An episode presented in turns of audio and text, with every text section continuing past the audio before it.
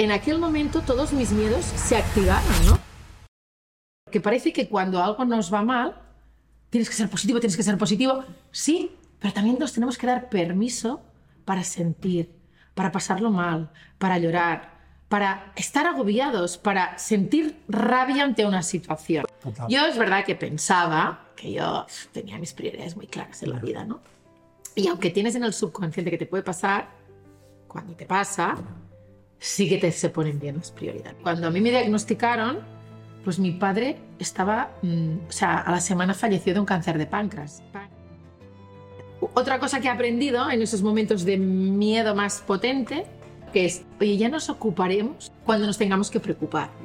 Porque a veces te montas esa película y dejas de vivir esos días o esos momentos. ¿Y cuántas veces nos olvidamos de vivir nuestro día a día porque estamos preocupados en lo que tenemos miedo a que vaya a pasar? Disfruta del camino, del mientras. Esto es lo que te toca vivir hoy y ahora.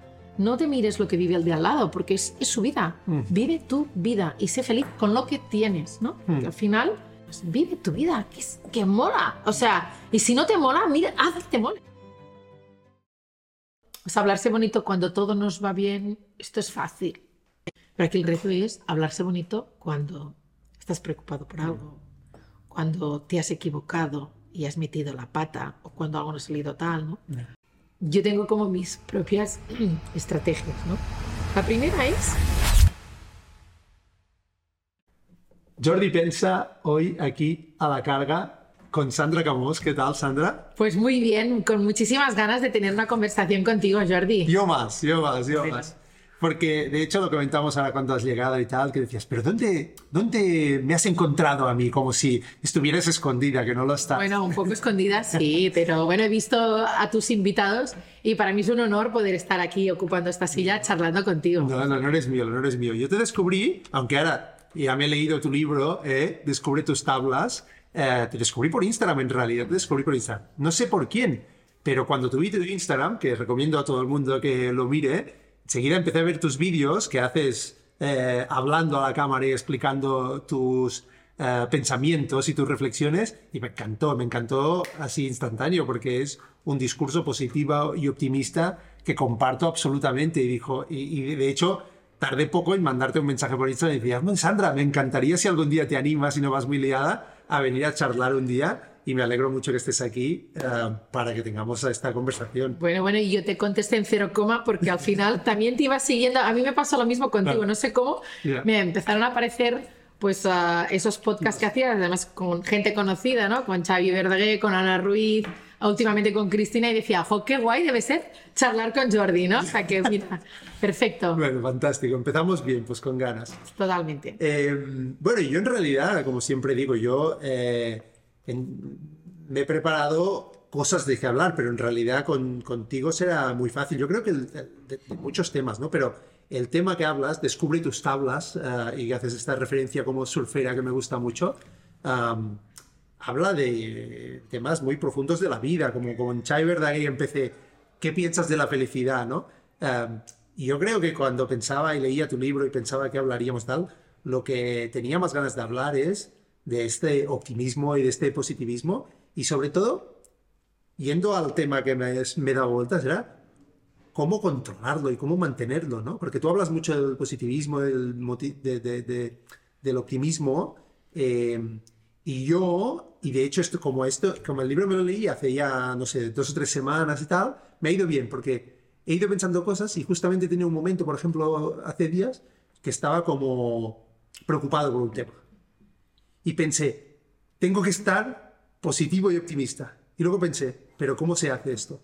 ¿Cómo se hace cuando estás justamente preocupado, ¿no? Por, por temas. Sí. No sé si te parece bien que empecemos por ahí, ¿eh? esta pregunta. Me parece bien, y es más, te voy a decir algo que a lo mejor discrepo con algo de lo que has dicho. Venga, ¿no? va, perfecto. Que cuando vivimos una situación difícil como esta que viviste tú hace dos o tres semanas, todos tendemos, fruto de, o sea, me gusta que digas que, que se despre- el, el tema del positivismo, ¿no? Pero a veces esto nos va un poco a la contra, ¿no? Porque parece que cuando algo nos va mal, tienes que ser positivo, tienes que ser positivo. Sí, pero también nos tenemos que dar permiso para sentir, para pasarlo mal, para llorar, para estar agobiados, para sentir rabia ante una situación, ¿no? Pero eso no quiere decir o sea, darnos permiso para sentir y estar mal no quiere decir que tengamos que estar eternamente mal en el valle de, de las excusas, del qué desastre, porque a mí, fíjate tú lo que me ha pasado, ¿vale? Entonces, am, a mí me gusta mucho buscar el lado positivo de las cosas, ¿no?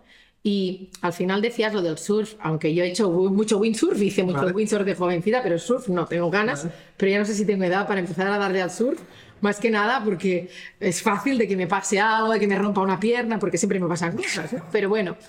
Pero es verdad que al final, a mí me gusta decir que la vida es como, como el mar, ¿no? Y que todos de alguna forma somos surferos o surferas, ¿no? ¿Por qué? Porque cada día creamos muchas olas, otras, otras no las creamos, nos vienen dadas, ¿no?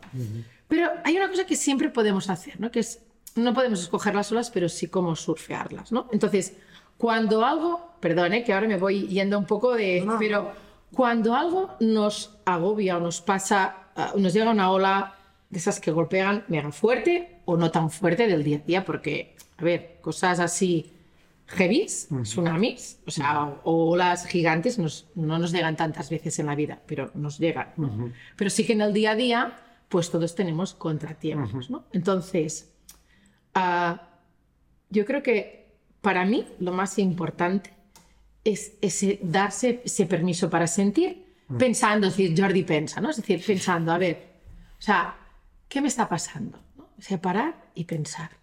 Estoy en un mood como estoy muy negativo, o estoy agobiado, o estoy triste. O sea, poner, etiquetar aquello que estamos viviendo. ¿Qué me pasa? Pues que estoy agobiado ahora mismo. Estoy de, mal, estoy de mal humor, pero estoy de mal humor ¿por qué? Porque estoy agobiado, porque tengo muchos pendientes que hacer, o porque he tenido una conversación que no ha salido como yo pensaba, o porque esa persona me ha contestado mal y yo necesitaba una aprobación. Es decir, ¿qué pasa?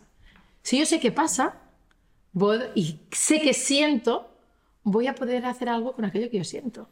¿Vale? No dejarte llevar por no dejarte emoción, ¿no? llevar. Y Entonces, ah, mm, a mí en el, en el libro hay una tabla que diría que es de las que más me sirve, sobre todo cuando algo no, no acaba de funcionar, que es el, el hablarse bonito, ¿no? El Mm. ser consciente primero, ¿qué me pasa, no? Pero, ¿Cómo me estoy hablando? Porque a veces nos hablamos, nosotros mismos somos los que contribuimos a, a machacarnos, porque, por ejemplo, a lo mejor hemos metido la pata en algo, ¿no? Entonces, no haber metido la pata, pero ¿qué puedo hacer? ¿Qué, qué puedo aprender de esto? ¿no? ¿Qué puedo hacer para salir de ese bucle o de ese mal rollo? ¿no? O sea, esta actitud de querer salir y el, ese cómo se hace, pues entrenando, o sea, a- haciéndolo, ¿no?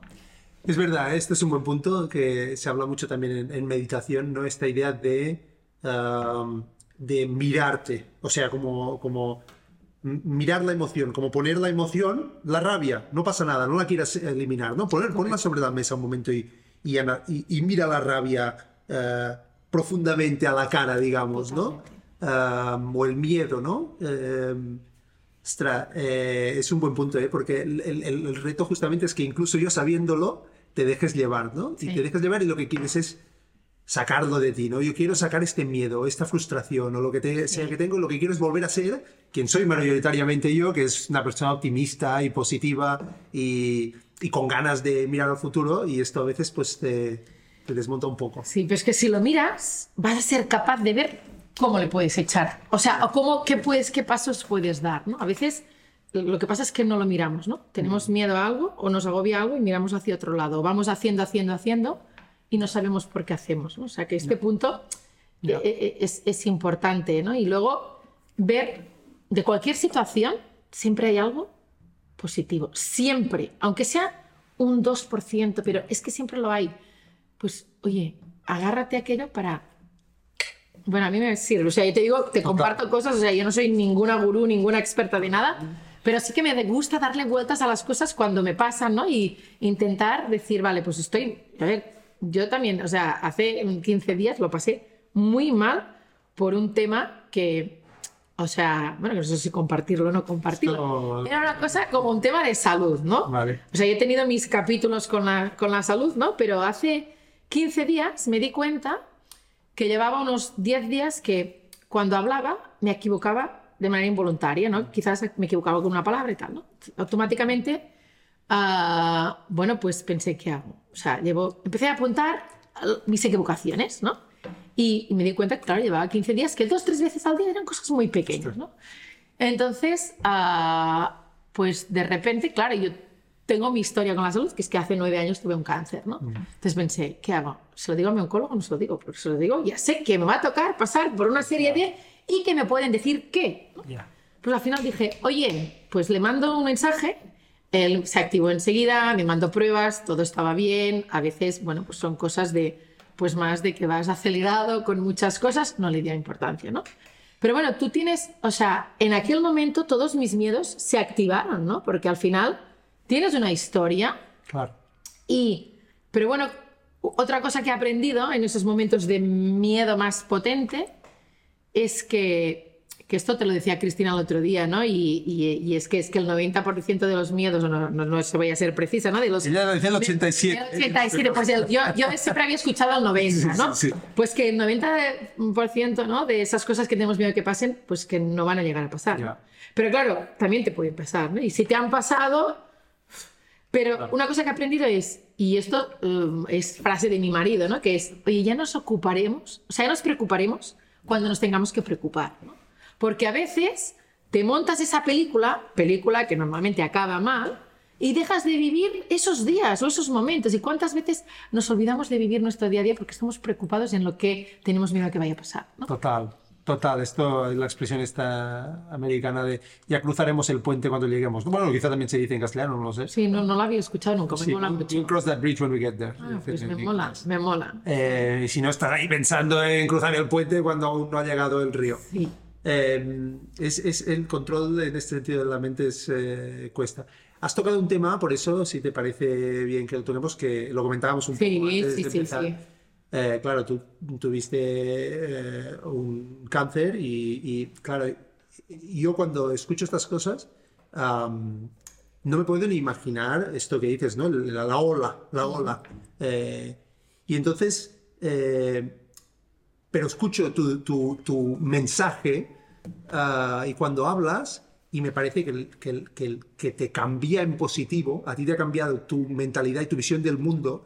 Una cosa que decía mucho Steve Jobs, que a mí me gusta Sí. mucho este hombre, gusta. A mí también. Y decía una cosa al final, cuando pones la muerte al lado de las otras cosas, todo es una tontería. Totalmente. Todos esos problemas de Sí. envidias, lo que sea, preocupaciones, todo es una tontería. Entonces, eh, te te- te- tú lo has puesto en una función eh, de positivismo y de energía que te ha permitido luego relativizar cosas y que yo a veces pienso, eh, las personas que no hemos pasado por una experiencia así, que quizá no somos capaces de tener esta sensibilidad y esta capacidad de realmente decir, esto no es, esta otra cosa no es importante.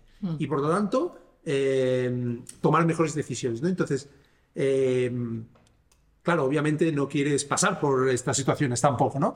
Pero, ¿cómo transmites tú en tu opinión o, o- o cómo crees que la gente puede aprender de estas situaciones tan fuertes sin, te- sin tener que vivirlas? eh, esperemos, ¿no? Sí. Eh, Pues yo creo que, a ver, es una pregunta No. eh, interesante. Sí, ¿no? ah, digo, sin- Pero sin- no, no, no, no, no, mm, totalmente no. Te Digo- quiero poner en ningún compromiso, no, esto cero compromisos, cero Vale, vale, compromisos. No, era por el tema de cómo puedes aprender a vivirlo sin haberlo vivido, ¿no? Ah, que, que me puede, o sea, mm, aunque me pueda costar responderte porque yo, por, no puedo decir por desgracia, yo ah, era consciente que algún día me podía pasar por mi historia personal, porque ah, mi madre falleció de un cáncer de mama y mi abuela también.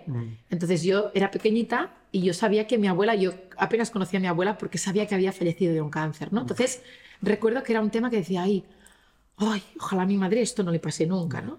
Y recuerdo perfectamente el día que pasó, que yo tenía 14 años, ¿no? Pero también recuerdo el ejemplo de mi madre y el ejemplo de mi padre, que era, oye, pasa esto, pero vamos a luchar, es una cosa dura, tenemos que estar unidos y vamos a transformar ese dolor en fuerza, vamos a transformar ese dolor en amor, vamos a transformar ese dolor en, en afrontar ese día a día y disfrutar de lo pequeño de- de- del día a día, ¿no? O sea, porque nadie sabe, o sea, el destino al final si a veces dice, bueno, no, no voy a meterme ahora en camisa de once varas, ¿no? Que si está escrito, si no está escrito. Pero es que a veces, o sea, las cosas también te pasan por algo, ¿no? Entonces, yo sabía que en algún momento me podía pasar, me hacía unos controles, con lo cual, eh, es verdad que ya me habían pasado cosas en aquel momento, porque cuando a mí me diagnosticaron, pues mi padre estaba, mm, o sea, a la semana falleció de un cáncer de páncreas, páncreas. O sea, él ya estaba, yo llevaba un año y medio acompañando a mi padre, hablando, él sabía que se iba a morir, intentando, ¿no? Acompañar ese dolor de una forma, ah, a ver, dándote permiso para sentir, no, well, happy flowers, porque tampoco hay que ser un iluso, porque es duro, pero, ¿no? Entonces, para decirte que, que, yo ya, o sea, tengo como un entrenamiento en, en, en, olas que te han llegado, ¿no? Pero me ha servido mucho el ejemplo de mis padres y el ejemplo también de personas que he tenido la suerte de tener a mi alrededor y que han vivido dificultades, con lo cual esto te, te sirve para también de vez en cuando ir poniendo tus prioridades al sitio, ¿no? Total. Yo es verdad que pensaba que yo tenía mis prioridades muy claras en la vida, ¿no? Y aunque tienes en el subconsciente que te puede pasar, cuando te pasa, sí que te se ponen bien las prioridades, ¿no? Entonces, contestando a tu, perdón, que yo me voy por, por tal, no, no, pero, pero contestando parece... a tu pregunta, ¿no? Dices, bueno, cuando, ¿cómo ser consciente sin que te pase, ¿no? Pues en, nuestro día a día hay muchísimas cosas que te pueden hacer consciente. Quizás no las vives tú, pero las vive. O sea, hay que vivir la vida también mirando, o sea, no yo me mí conmigo, ¿no? A veces, pues, estamos muy centrados en nosotros, ¿no? Y, y ver, porque a lo mejor tienes un, alguien en tu entorno laboral o un familiar, un amigo que está sufriendo, pero nos da alergia al sufrimiento. Entonces, a veces queremos tomar esa distancia, pero sí, o sea, si nos, no nos da tanta alergia y nos acercamos, vamos a aprender muchas cosas yeah. que el día que nos toque a nosotros ya las tendremos en la mochila. ¿no? Yeah. Entonces, y en las pequeñas cosas, ¿no? El, el, cada día hay pequeñas cosas que nos aprietan el zapato. ¿no? Entonces es, es afrontarlas ¿no? y aprender a sufrir con cierto optimismo. ¿no? No, yeah. no, no. O sea, cuando, cuando te pasa ese agobio que me comentabas, ¿no? es decir, bueno, aprender a afrontar ese agobio de una forma pues con, con valentía, mirando ese miedo a la cara, mir, mir, mirando aquello, ¿no? Entonces esto te servirá de entrenamiento para que cuando te pase seas un poco más consciente, yeah. ¿no?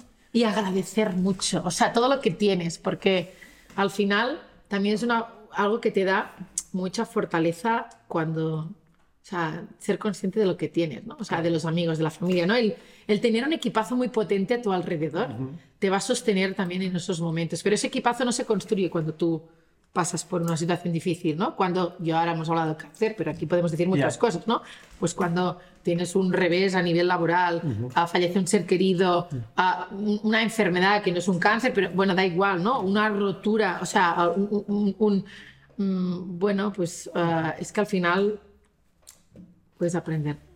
Has tocado varias cosas aquí que me. Sí, perdona, me ¿eh? Que, no, no, no, que, que, me encantan, que me encantan. O sea, una, por ejemplo, que has dicho, eh, que me parece que es esta uh, alergia que decías al. al uh, ¿Cómo lo has dicho? Al, al, sufrimiento. Al sufrimiento. Y sobre todo el sufrimiento, como lo has dicho, al sufrimiento de nosotros a veces, ¿no? De decir, ostra, bueno, cuando esté cercano, mmm, quizá no tienes otra opción, y cuando no es tan cercano es como, ostra, pero no sé. También yo creo que pasa una cosa que a veces la gente no, no sabe cómo reaccionar, ¿no? Yo, sí. yo, como no lo he vivido de cerca, sí. pues quizá te pregunto sí.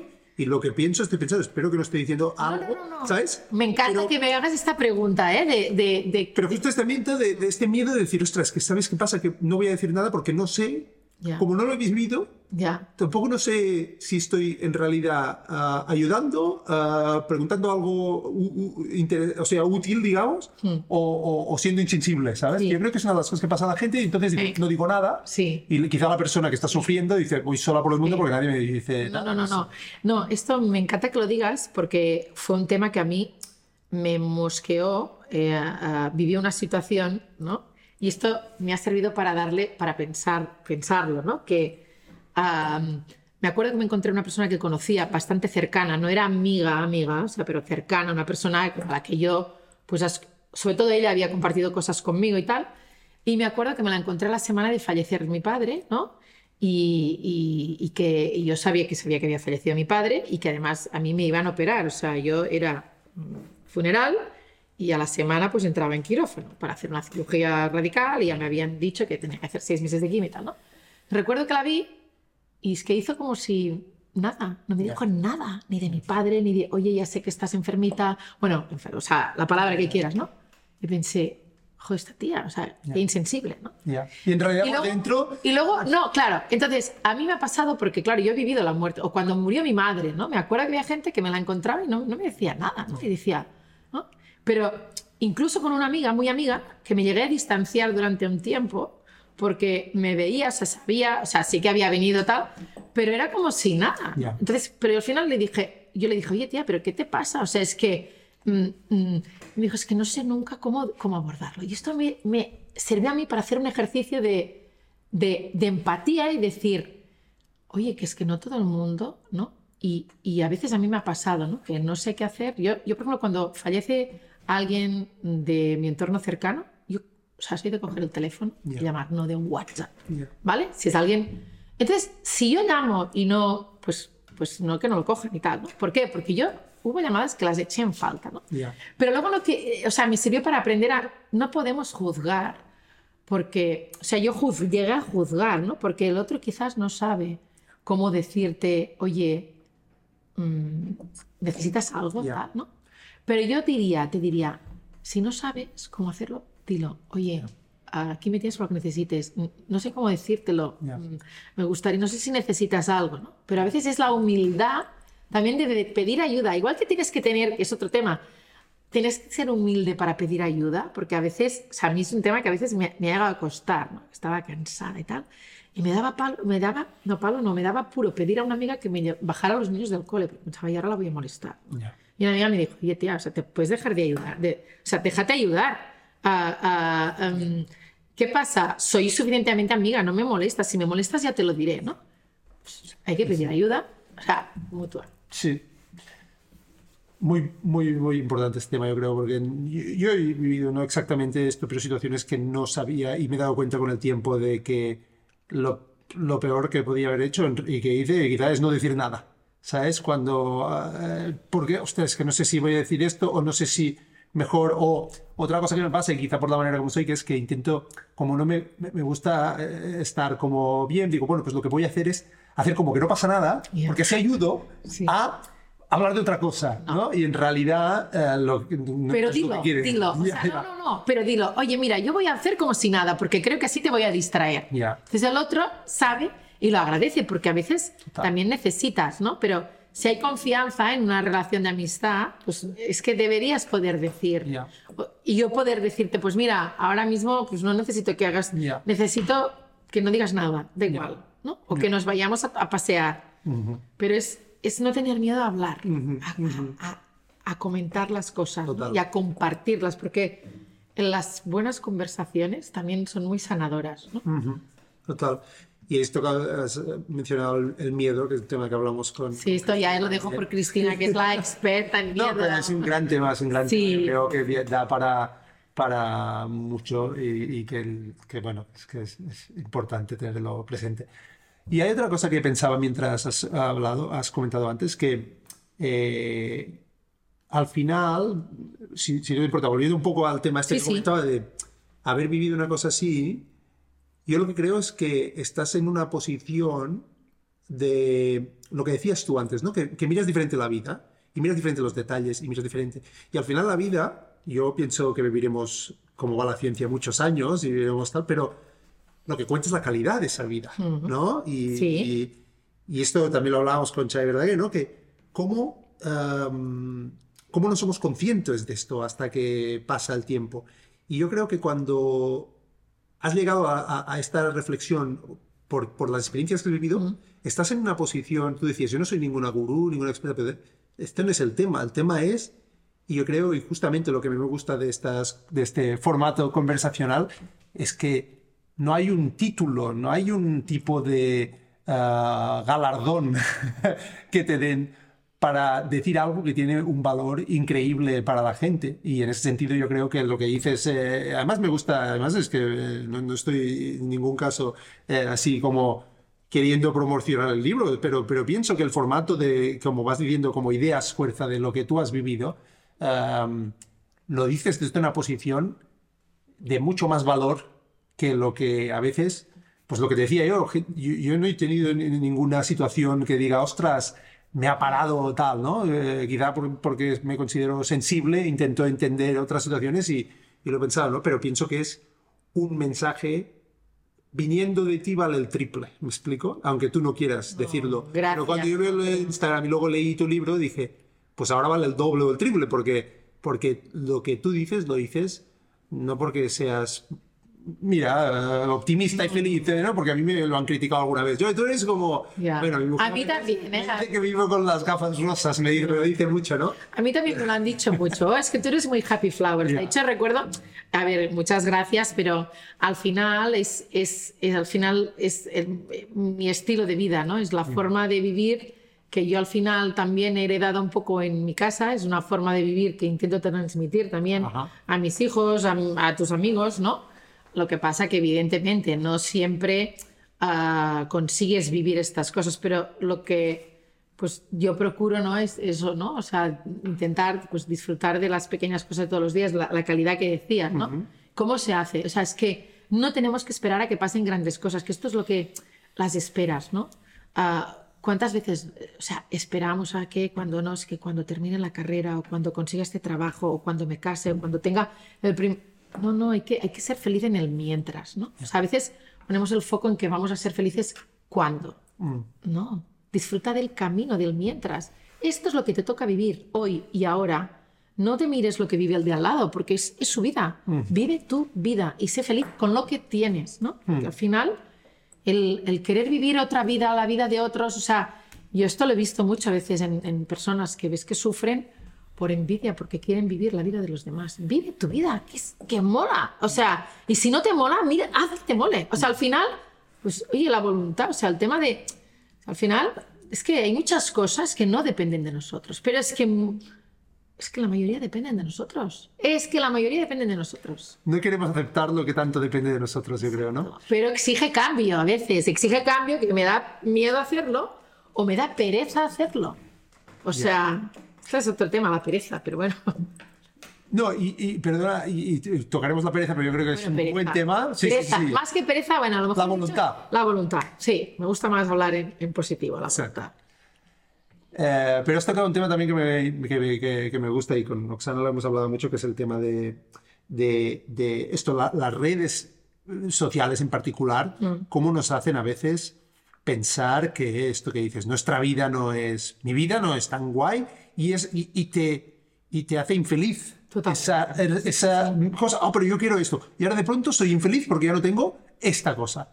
Y yo creo que, una, tienes que regularlo. O sea, no, está- no- no creo que se tenga que prohibir Instagram, pero no lo pongas en el. Yo lo había llegado a tener como en el, en el, en el abajo del teléfono, ahí como accesible siempre, ¿no? Pues no.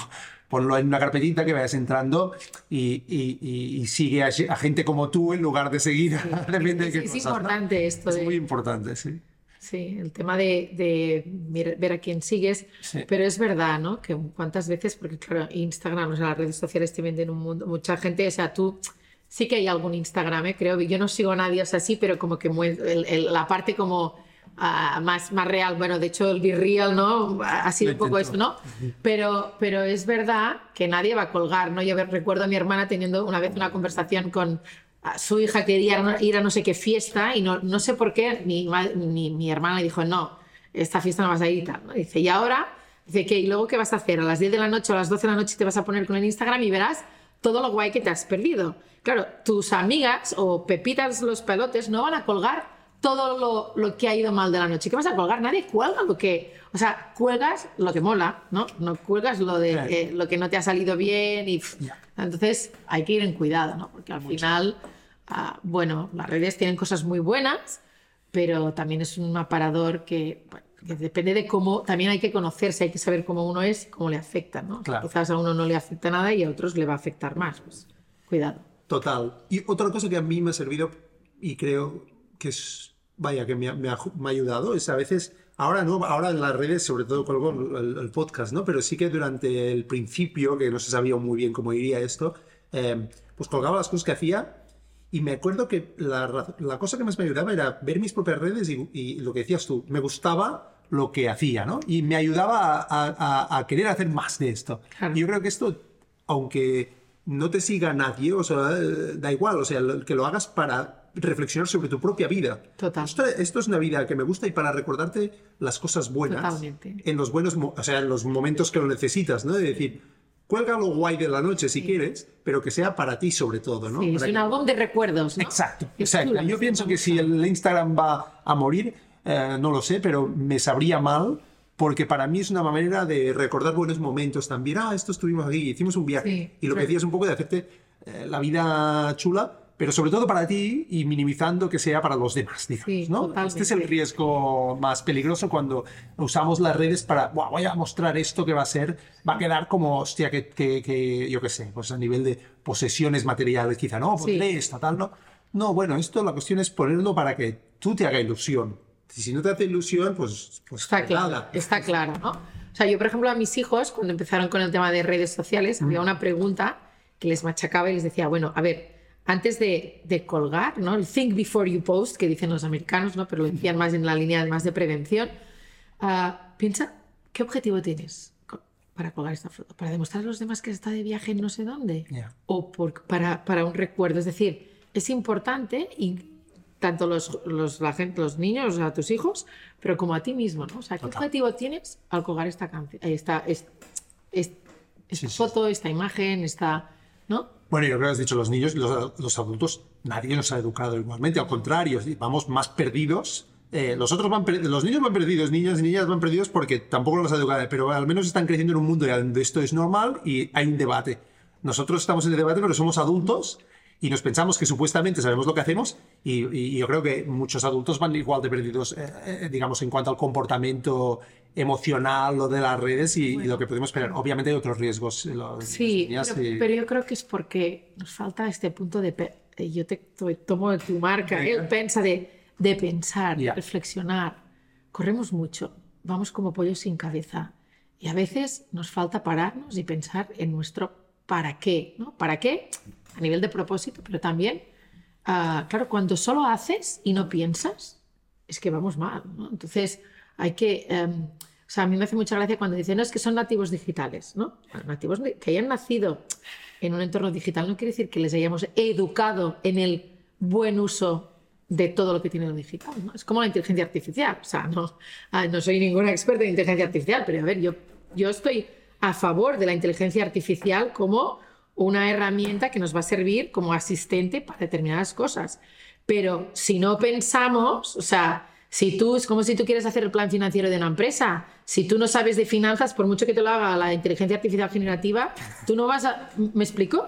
Pues sí. al final, te- el, el pensar, toda la parte, lo que nos hace más humanos es lo que tenemos que recuperar y trabajar en un mundo digital y en un mundo de máquinas, que al final es el que vamos a vivir y que es el que nos toca vivir, por mucho que nos quejemos. O sea, Ajá. es lo que hay. Con eso, Total. O sea, ahora ya que has tocado este tema. bueno, eh, no sé ni por qué lo tocas no, metido ahora aquí sin tema. No, lo pero, porque me gustaría pero- hablarlo. eh, pero también has tocado, es que has tocado otro tema también, que es el del propósito un poco Sí. de vida. Eh, yo en este momento de mi vida estoy, siempre he estado pensando, pero en este momento más, sobre todo el otro día hablaba con un amigo, cuando eres padre y empiezas a tener esta responsabilidad y que empiezas a pensar que esta persona depende de ti y estas cosas, ¿no? Eh, te pones como trascendental de una manera que quizá no lo habías hecho antes. Eh, y, y he pensado en ello. Y- pero ahora al mencionarlo, la vinculación con, con, con la educación y cómo nos comportamos en las redes sociales incluso, ¿piensas tú sobre ello en cuanto a propósito eh, en tu vida? Sí, pienso y me gustaría pensar más, porque yo no sé si te ha pasado a ti, tú eres más joven que yo, pero claro, yo, mi primer móvil, ah, bueno, es que el smartphone como tal existe desde el 2007, creo, Sí, sí, ¿no? sí. Pero yo mi primer móvil lo tuve pues con 23, 24 años, quiere decir que toda mi época, y, y además estuvimos un tiempo utilizando las pantallas de una forma que era en plan para mandar un mensaje, para llamar, all, ¿vale? Claro, yo es una reflexión que he hecho muy a menudo. Yo antes tenía mucho más tiempo para pensar o utilizaba más tiempo de mi día a día para pensar. Yo, por ejemplo, pues me iba, no sé, al aeropuerto, a coger un, un tren, a la estación y hay una cosa que me encantaba hacer y aún me encanta hacer, pero no la hago tanto, que es que estaba allí y me encantaba mirar a la gente, ¿no? Y a ver, esta persona dónde debe vivir, ¿a qué se debe dedicar y qué debe hacer y tal. Hoy te has fijado esta persona que hace esta cara, a lo mejor ha pasado un mal día, tal, ¿no? O aprovechaba para pensar, pues, oye, ¿qué haría? ¿Qué no sé qué? O mira qué guay esto que te ha pasado, Pensaba, estabas en el bus o pensabas o leías. Exacto. O, o- o escuchabas música también, ¿no? Bueno, era la forma, decía, ¿no? Esto de, la- los Walkmans, ¿no? En mi época Sí, sí, os, sí, os- os aisláis con los Walkmans. Exacto, exacto. Digo, tal, ¿no? O te Pues ibas al espera lo médico. que viene, ¿no? Eso, o te ibas al médico y en la consulta del médico, ¿qué hacías? O sea, o leías una revistita o Exacto, pensabas, exacto. ¿no? Estabas en muchos momentos y ¿ahora qué hacemos? La Subimos al coche. O sea, subía, yo recuerdo a mi madre, es que subís al coche y lo primero que hacéis es poner la música. Claro, cuando, es verdad, subimos al coche y lo primero que hacemos es poner música. Entonces, claro, cuando pones, cuando pones música puedes pensar, ¿no? Pero tenemos una, una, una manera, o sea, tenemos, o sea, nos comportamos muy de, no nos gusta estar yo con yo. Ya. Y estar yo con yo es muy importante, porque si no, no tomamos conciencia de que nos pueden pasar cosas. Cuando tú tomas conciencia, perdón que me he ido atrás, ¿no? pero de- tomas conciencia de que te pueden pasar cosas ah, y dedicas tiempo a pensar que te pueden pensar, no pensar en modo catastrófico, puedes pensar en qué harías si te, de, de repente mañana te pasara esto. O sea, te vas, en- vas entrenando a tu mente a vivir situaciones, a crear situaciones como un videojuego, entre, ¿no? O sea, yo entreno una situación, vivo, intento recrear en mi mente una situación, intento pensar cómo me comportaría ante esa situación. Eso te ayuda, porque cuando llega esa situación, estás algo más preparado. Eso yo, por ejemplo, lo- lo- intento utilizarlo y provoco situaciones en casa para hablar con mis hijos de estos temas. O sea, pues después de cenar, ¿no? Pues buscar un espacio de a veces de conversación de, oye, ahora imaginaros que, o sea, esto a veces jugamos, ¿no? Que de repente, pues tenemos que cambiarnos de ciudad y tal. ¿Qué haríais? ¿Qué pasaría si vais a un cole nuevo, ¿no? Tal, ¿no? Intentar, intentar imaginar formas de comportarnos ante situaciones X, ¿no? Esto te ayuda. A ver, es un granito de, de arena, ¿eh? Pero No, no, todos son herramientas. Pero, y, y- y aparte lo dices desde un punto que o sea, encuentro súper interesante, que es estar solo contigo mismo. Eh, nos cuesta mucho, ¿no? O sea, y, por ejemplo, volviendo a relacionarlo con la un meditación, momento, ¿por qué crees que nos cuesta mucho?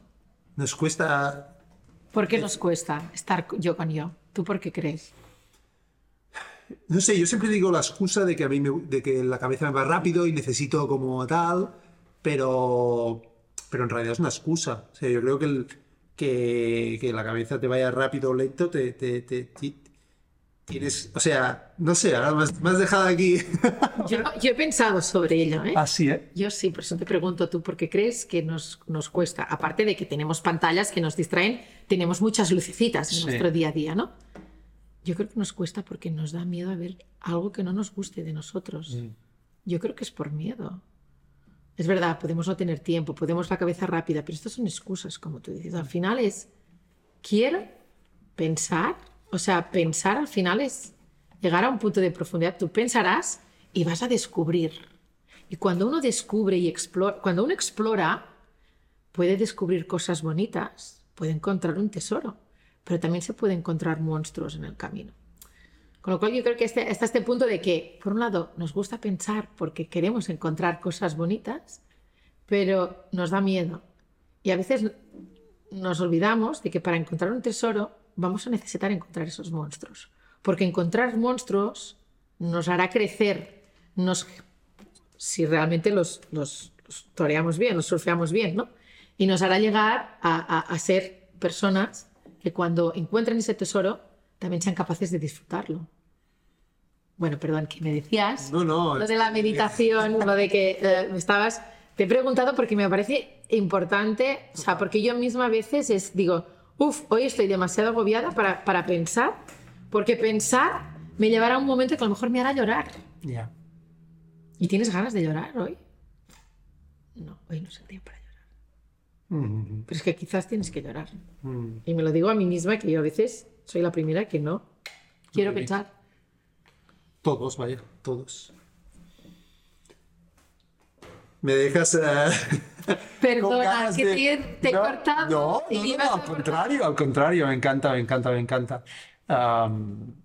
Y he perdido el hilo de la... Pero, pero, pero es lo fantástico, o sea que no, no, no dejes de cortarme, no dejes de cortarme, por favor. Ah, No, yo creo que ibas por un hilo de que buscábamos espacios, ¿no? De quizás de meditación, o sea, como vamos tan deprisa, ¿no? Quizás encontrar espacios. No, me ha gustado, sí, me ha gustado mucho la reflexión que comparto de esta idea de que antes estábamos un poco más obligados a estar con nosotros mismos. Yo me acuerdo esta sensación de hacer al- algunos de los primeros vuelos que había hecho así de joven, quizá solo, así de pensar, "Ah, al aeropuerto es fantástico porque estás solo y entonces eh, esto, el wifi aún no funcionaba, los teléfonos no hacían tanta cosa. Y yo me acuerdo pues, me gusta leer y era como obligado. Pues, solo hay otra cosa que cuando viajabas en un avión, por ejemplo, era leer, ¿no? Luego ya el iPad y tal, ya pues, te llevas sí. tres películas descargadas del Netflix y ya está. tomar No, no, o te echas al aeropuerto. Yo perdí un avión en el aeropuerto por irme, o sea, o ibas al aeropuerto con ilusión de ver tiendas diferentes que no encontrabas. Ahora, como ya tienes todo lo que te mola en el teléfono, quizás no paseas. Yo recuerdo que perdí un avión. Yo llegué con mucho tiempo al aeropuerto e iba Barcelona-Sevilla, a casa de una amiga mía de la universidad. Entonces estaba emocionada de ese viaje porque nos íbamos a ir al puerto de Santa María y tal. Y me, ac- me acuerdo que mi padre tenía un tema, una reunión en Barcelona y el avión salía a las 3 de la tarde y me dejó como a las 11 en el aeropuerto. Dije, mira, no te preocupes porque habían abierto Virgin Megastore en el aeropuerto. Y dije, pues yo me iré a escuchar música al Virgin Megastore y tal. De recuerdo que voy a facturar la maleta y me dicen, uy, el vuelo lleva, o sea, o me dejaron, me- lleva mucho retraso hoy y no saldrá a la hora prevista, saldrá tal. Entonces yo me lo tomé con calma. Y recuerdo que a la hora que me habían dicho, porque claro, en aquel momento no había esas pantallas para ir mirando, era todo más rudimentario. Entonces recuerdo estar ahí sentada y me dicen, em, mm, veía que no había nadie, pensaba, este vuelo estaré sola, estaré sola. Y de repente se me acerca la azafata y me dice, ¿usted es la señora Camos? Y yo, sí. Es que la hemos estado llamando mucho rato por el, a- por el aeropuerto. Y yo, ¿pero qué me está diciendo? Dice, sí, porque el avión al final ha salido on time y, y, y el avión ya se ha ido. Y yo, o sea, yo con la ilusión que tenía, ah, o sea, decía, fue como un chasco, o sea, de decir, pero ¿quién me está contando? ¿no? O sea, tal, ¿no? Y yo había estado en el Virgin Megastar y recuerdo de ir a la cabina de teléfonos, porque claro, no había móvil. Qué fuerte. Primero llamé a mis padres, mis padres me dijeron, mira, espabilate, vete a casa de tus tíos, pero, o sea, ¿pero qué, qué has perdido el avión? Ya. Y mis amigas, ¿pero qué cuajo llevas? O sea, ¿pero cómo que has perdido el avión? Porque tal, ¿no? Pero, o sea, pero, es, eh, o sea, bueno, en fin. Nos hemos ido, nos hemos ido, pero me encanta, me encanta. Eh, de hecho, esto de las experiencias del aeropuerto, ah, hay aquí un... Bueno, Sí, yo durante una época, porque vivimos en Menorca, cogía el avión a menudo y también... eh, no perdí, pero estuve muy a punto. Pero bueno. em, eh, vo- vuelvo, si te parece bien, a, a- a las notas que tenía aquí, eh, porque hay algún tema que, que no hemos tocado aún y que tiene que ver con esto. Que hablabas mucho del hablarse bonito, hablarse una, a uno mismo, ¿no? Eh, y, y vu- vuelve un poco a la idea esta de que nos cuesta... pues que estoy pensando aún en el aeropuerto, ¿eh? Mi cabeza se ha quedado con el, con el momento este de perder el avión. sí, es un momento heavy, ¿eh? ese momento que te enfadas. O sea, a mí me ha pasado solo dos veces. Esa que hace tal. Y, y claro, también es dar la vuelta. ¿no? En esas pequeñas cosas Ya. en las que, pero esto tienes que forzarte a decir, a ver, ¿qué saco yo ahora de estar Ya. enfadadísimo con la situación? Cuando estás tan enfadado, no puedes parar, pensar y ver en perspectiva para luego tomar una decisión. ¿no? Regular las emociones, que esto es, es importante para ser feliz en la vida. No, no, total.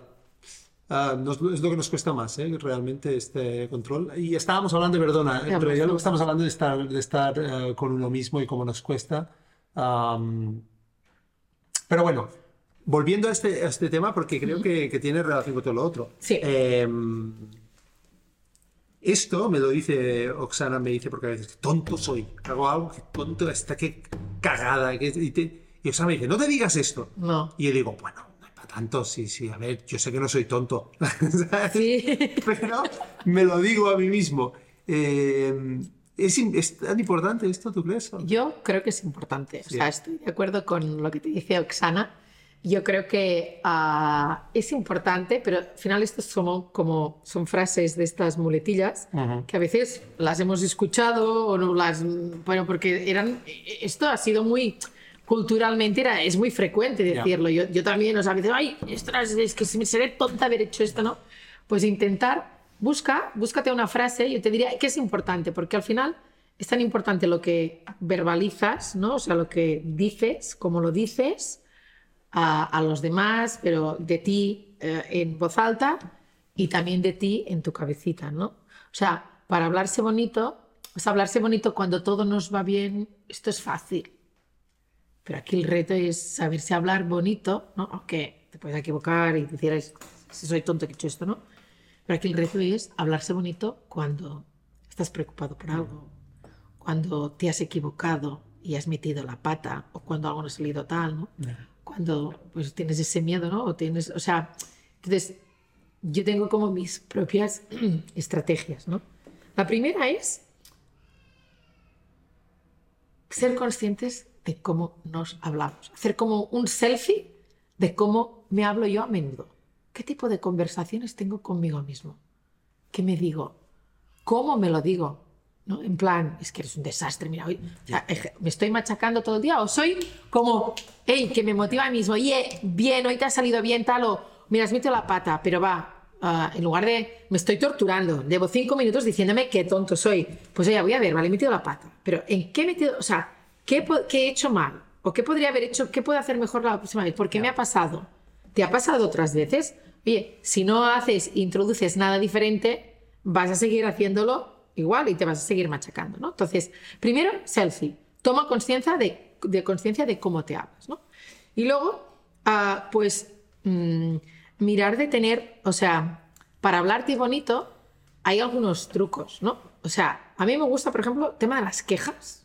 O sea, cambia quejas por agradecimientos. O sea, si te das cuenta de que te estás quejando, en casa lo mismo. O sea, en casa o en el trabajo. O sea, la persona que, que se queja todo el día. O sea, es que es muy difícil vivir. O sea, generas un entorno. Oye, no, busca soluciones, ¿no? Cuando alguien, o en el trabajo, ¿no? Yo recuerdo hace años cuando alguien me venía a veces con una queja, decía, vale, ¿y tú? ¿Y qué crees que podríamos hacer diferente para conseguir solucionarlo, no? Pues con los niños igual, ¿no? Es que hace un calor bueno, claro, pues mira, vamos a intentar no decir qué calor hace, ah, porque si digo muchas veces qué calor hace, es que voy a tener mucho calor. En cambio, decir, oye, pues tal, ¿no? O sea, ah, ah, evita, o sea, evita utilizar esas frases que, que no te suman, ¿no? O sea, es que nunca, es que siempre, no, hoy y ahora Oxana, por ejemplo, me ha dicho esto, ¿no? Digo, Oxana o Sofía o, o Pepe, ¿no? Porque ya a veces me ha pasado, ¿no? De tener una discusión, yo qué sé, con tu pareja, con tus hijos. Es que siempre dejas la, la mesa desordenada. No, es que esto ya no estás cultivando la mentalidad de crecimiento en, en, ese, en tu hijo, en tu...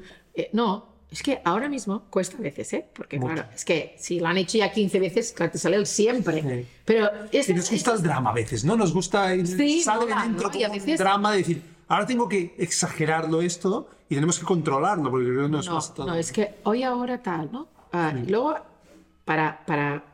Ahora me, me, voy un poco de tema, pero volvemos al hablarse bonito, ¿no? Pero también es necesario probar, ¿no? Hay que ser asertivos en decir las cosas, porque cuando tenemos mucha confianza, pues el tono de voz a veces puede no ser el adecuado, ¿no? Y luego ya no motivas a que tu hijo o tu hija, pues, uh, pues lo haga diferente otra vez. Entonces, a mí me funciona mucho una herramienta que no recuerdo si la puse como tabla o no aquí en el libro, porque a veces, ¿sabes? Son cosas que vas descubriendo. Una herramienta para ser asertivos que se llama Desk. ¿Has escuchado hablar de este No me suena, Desk. Es muy fácil, Desk, D-E-S-C, ¿vale? Uh -huh. Desk es la D de describir la situación. Vale. Oye, veo que no has recogido la misa. Mm. ¿Vale? La E de emoción. Esto me pone un poco triste porque es que papá o mamá, esto te lo he dicho muchas veces, ¿no? La S de sugiere un cambio. Me gustaría que cuando termines de comer, cojas tu plato y lo pongas al lavavajillas, ¿no? Sugerir un cambio y la C de consecuencia, porque así, pues papá y mamá veremos que estás creciendo, te estás haciendo mayor y estás asumiendo responsabilidades y esto hará que estemos súper contentos. Acabo de improvisar el ejemplo. ¿eh? Lo mismo podrías decir con un tema del trabajo, ¿no? O sea, por ejemplo, imagínate que tú eres, bueno, pues que a menudo esa persona llega tarde a las reuniones, ¿no? Pues, oye, veo que en las dos últimas reuniones, o sea, de escribir, ah, has llegado un cuarto de hora tarde, ¿no? Esto a mí me genera mm, cierta incomodidad, ¿no? O contratiempo, pues porque yo he perdido 15 minutos y podría haber estado haciendo, pues, contestando tres mails, ¿no? Ya. sugerir, me gustaría que la próxima vez, por favor, pues mm, seas puntual, porque la consecuencia será que podremos ser más ágiles trabajando, ¿no? O sea, O que avises, ¿no? si me puedo... Bueno, que es una herramienta el test para ser asertivos, ¿no? Pero, pero volviendo al hablarse bonito, ¿no? ¿Cómo puedo hablarme bonito? ¿no? O sea, primero lo que te decía, no ser consciente de cómo me hablo. Sí. Dos, ¿no? Mm, Buscar temas de conversación, es decir, cuando vemos que estamos entrando en negatividad, en machacarnos, pues cambiar esa queja, ¿no? Por agradecimiento, por aprendizajes, ¿no? Y luego hay una tercera cosa, ¿no? Que hay palabras que son más, o sea, evitar algunas palabras como nunca, mm, siempre, ¿no? Ah, es que, o sea, y luego incorporar, hay palabras, por ejemplo, que son mágicas, ¿no? El pero es una palabra mágica. Mm. ¿Tú conoces esto del pero, que es una palabra mágica? El pero versus el i. Bueno, no sé si el pero versus el y. No. Vale. En mi caso es el pero. Vale. ¿Qué te parece? Es decir, si yo te dije, mira, ayer salimos a cenar con unos amigos y bueno, oye, mira, lo pasamos fenomenal, disfrutamos de la conversación, el local era chu- chulísimo, pero oye, mira, es que no- al final es que nos sirvieron fatal, o sea, la comida estaba un poco fría, ¿no? ¿Tú con qué te quedas? Con que la comida estaba fría. Vale. Si yo acabo y te digo, mira, ayer salimos a cenar, mira, y a pesar de que, a ver, tardaron un poco con el servicio y la comida estaba, bueno, he dicho, lo he dicho mal, Ya. vamos a empezar, ¿no? Ayer salimos a cenar, ¿no? Y la comida estaba, estaba un poco fría y el servicio fue lento, pero oye, nos lo pasamos de bien, tuvimos Ah. unas conversaciones con los amigos que hacía tiempo que no nos veíamos, nos echamos unas risas y bueno, es que la verdad es que fue una pasada. ¿Con qué te quedas? Sí, sí, que fue una pasada. que fue el pasado, ¿no? Pues el pero, si nosotros ponemos el pero, o sea, decimos primero lo negativo, utilizamos el pero y luego decimos lo positivo, también, ¿no? Sí, Entonces, sí, sí. Esto nos sirve tanto para hablarnos con nosotros mismos como para hablar con los demás. Sí, te decía pero versus versus i porque me parece que había también la idea esta de decir, nos lo pasamos muy bien y la comida está fría. No es un pero, es... ¿Y qué? Pues la comida Vale. está fría, ¿sabes? No, Si no dices pero, no parece que haya un blanco y negro. Vale, no, llama. no, sé si está era- bien. me No, suena esta no lo sabía, vale, no, pero está bien. No, al final es quedarte con lo bueno. Al final, y ese quédate con lo bueno lo puedes aplicar a todo en tu vida, ¿no? Mm. Sí. Es- incluso esa persona que con la que, con la que, te, que te cuesta más, ¿no? Pero quédate con lo bueno, porque a veces no nos quedamos. Quédate con lo bueno de todo lo que, todo lo que te pase y toda, de todas las personas que tengas a tu alrededor. Porque al final vivirás Mucho mejor. Yo creo que todo esto tiene que ver con un tema y por eso me, me gustó mucho lo de Háblate Bonito, porque subestimamos, o yo creo que de forma intuitiva, las personas no entendemos el poder del lenguaje. Eh, yo estudié publicidad Ah, bueno. y entonces había teoría de la Sí. información, Esteban Miralles, que es un gran, fue una, una, una asignatura intensa, eh, y decía esto de no se puede no comunicar, que es una ley, pero, eh, pero que- volviendo a- a- al tema es que no somos conscientes de que si yo digo, si yo paro a una persona por la calle eh, y le digo, vas a tener un mal día, o, o te van a atropellar, algo grave. La, la- la persona no puede no escucharlo. Es más, esas palabras, que son palabras, que son una persona hablando, son, es, un, es un mensaje, le afecta. A, entonces, a- para mí lo súper interesante de lo que decías es que no solo subestimamos el poder de las palabras y las cosas que decimos y pensamos que no puede ser. No puede ser que si yo abro la boca y digo algo a la otra persona le influya. No, no puede ser. Tiene que ser algo, no sé, eh, el fuego quema y el hielo... Esto lo entendemos. Pero que si yo digo una palabra y tú te influye, nos cuesta aceptar que eso tiene tanto poder, aunque sea una persona supuestamente desconocida. Pero lo más fuerte es lo que dices tú, que es somos aún menos conscientes de que las palabras que nos decimos a nosotros mismos tienen tanto poder, Sí. tanto poder. Y para mí, esto lleva a un punto más profundo que intento pensar, que es cómo no solo nos hablamos bonito, sino cómo nos queremos a nosotros mismos hasta el punto de que aceptar de que si nos queremos a nosotros mismos, cuando digo nos queremos me refiero simplemente a, a construir una confianza que yo creo que a la mayoría de la gente le puede parecer forzada, que es decir, esto que hago está muy bien, esto que hago está muy bien y esto nos cuesta mucho aceptarlo porque pensamos que no puede ser. No pensamos que podemos mentir a nuestra propia mente en positivo. En positivo en el sentido de que si te lo crees, puedes hacer cosas mejores. Eres mejor persona, tienes mejor actitud y, y la vida te, te, acaba yendo mejor, incluso yo diría, ¿no? Y, y, esta idea, no sé cómo, quizá, y quizá tiene que ver con la autenticidad, no lo sé, pero me parece tan fuerte porque al final quien acaba creyendo a veces, muy simplificando y generalizando, ¿no? Pero a veces parece que la gente mala es la primera que se cree, bueno, esto yo esto lo hago y, no sé, en las guerras, ¿no? Por decir algo muy extremo, ¿no? Esto... Sí. Eh, creen en la versión negativa y nos cuesta mucho más creer en la versión positiva de las cosas. Totalmente. Y, y creo que es esto, un, un inicio súper práctico, que esto es una cosa que me gusta también de las cosas que dices, que es que, que hay hablas de trucos, que son súper prácticos. Mm. Y que este truco de háblate bonito es como muy básico. Mm. Totalmente. No, no, no, que creo firmemente lo que dices tú, el poder de las palabras. Hay un libro que me encanta, que quizás has leído, que es Mindset de Carol Dweck. Carol Dweck habla de la mentalidad de crecimiento. Ah, y aquí te voy a hablar de otra palabra mágica que no es mía, es de, es de Carol Dweck, ¿vale? uh, que es de momento. Él habla de la mentalidad. Mm. Es un libro que en el, en el entorno empresa, pues bueno, o sea, es un, muy, muy una pasada, ¿no? ¿No? Sí, sí correcto. Sí, y también en el entorno educativo, ¿no? Mm. Porque cuando hablabas del poder de las palabras, por ejemplo, el, el poder que tiene un docente mm. para cultivar la mentalidad de crecimiento de un niño, de una niña, o de cortarle mm. las alas es tremendísimo.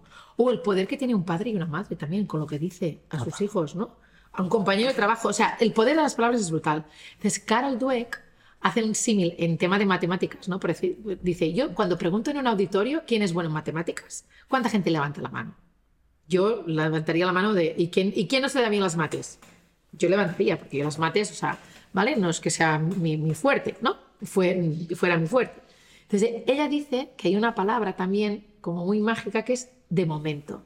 Y dice que a tus hijos, a tus... De momento no eres bueno en mates, ¿no? O sea, cuando estás creciendo, es verdad que uno también tiene que ser consciente, ¿no? De, pero claro, mm, el hecho de, no, es que a ti las mates no se te dan bien, ¿no? O no, es que tú para eso no sirves, ¿no? Tal. Vale, quizás tú, mm, o sea, tienes que ser consciente que quizás no llegas a ser Messi, ¿no? Pero al final, cuanto más entrenas, más suerte tienes, ¿no?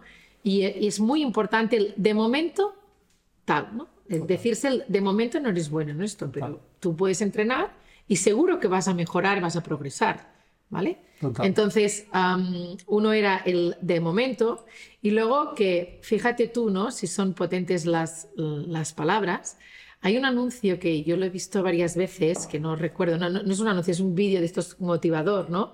Que seguramente lo habrás visto, que se llama El poder de las palabras, en la que sale un, un señor que está en la calle pidiendo dinero y tiene un cartel y dice, ah, soy ciego, por favor, dadme para comer, ¿no? Mm. Y pasa una chica, ¿no? Y le dice, ¿te importa que escriba algo? Coge, ¿no? Y dice, y le escribe algo, ¿no? Entonces, de repente, él pone el cartel y empieza a pasar la gente y darle dinero, ¿no?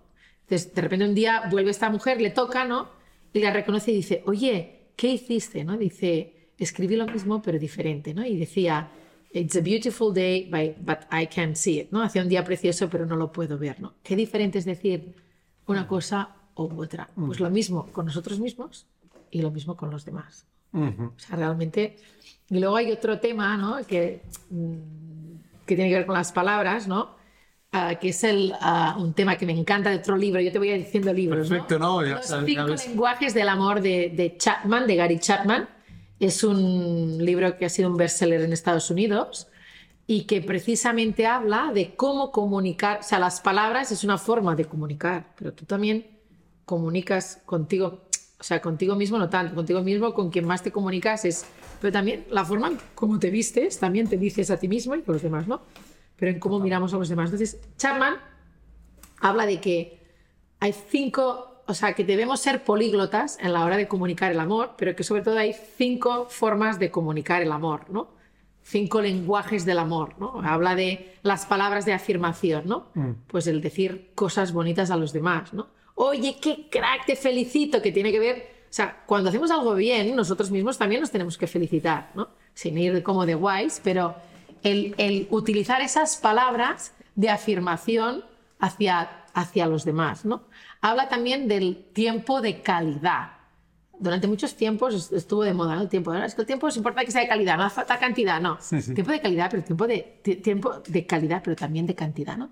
Tiempo de calidad es que hay personas que cuando más queridas se sienten es cuando tú les dedicas tiempo, ¿no? A veces estamos viendo la serie y estamos también mirando el móvil y tal.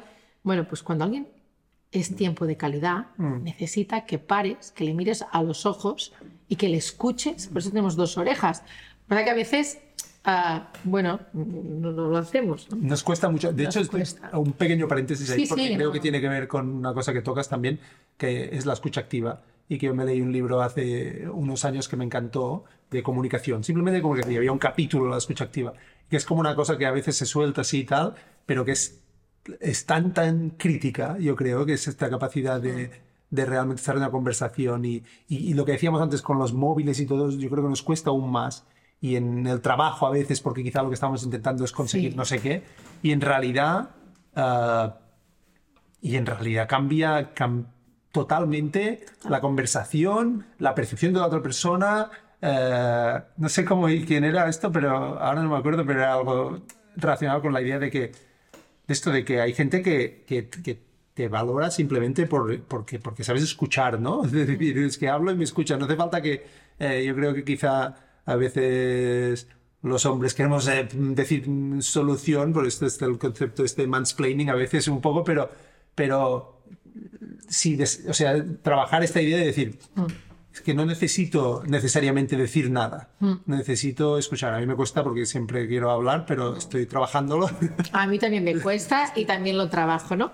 Pero me he dado cuenta muchas veces que te esfuerzas en poder ah, escuchar activamente, que es que cuando tú escuchas, y no solo escuchas, sino miras, porque yo creo que escuchar también puedes es- escuchar con la vista, ¿no?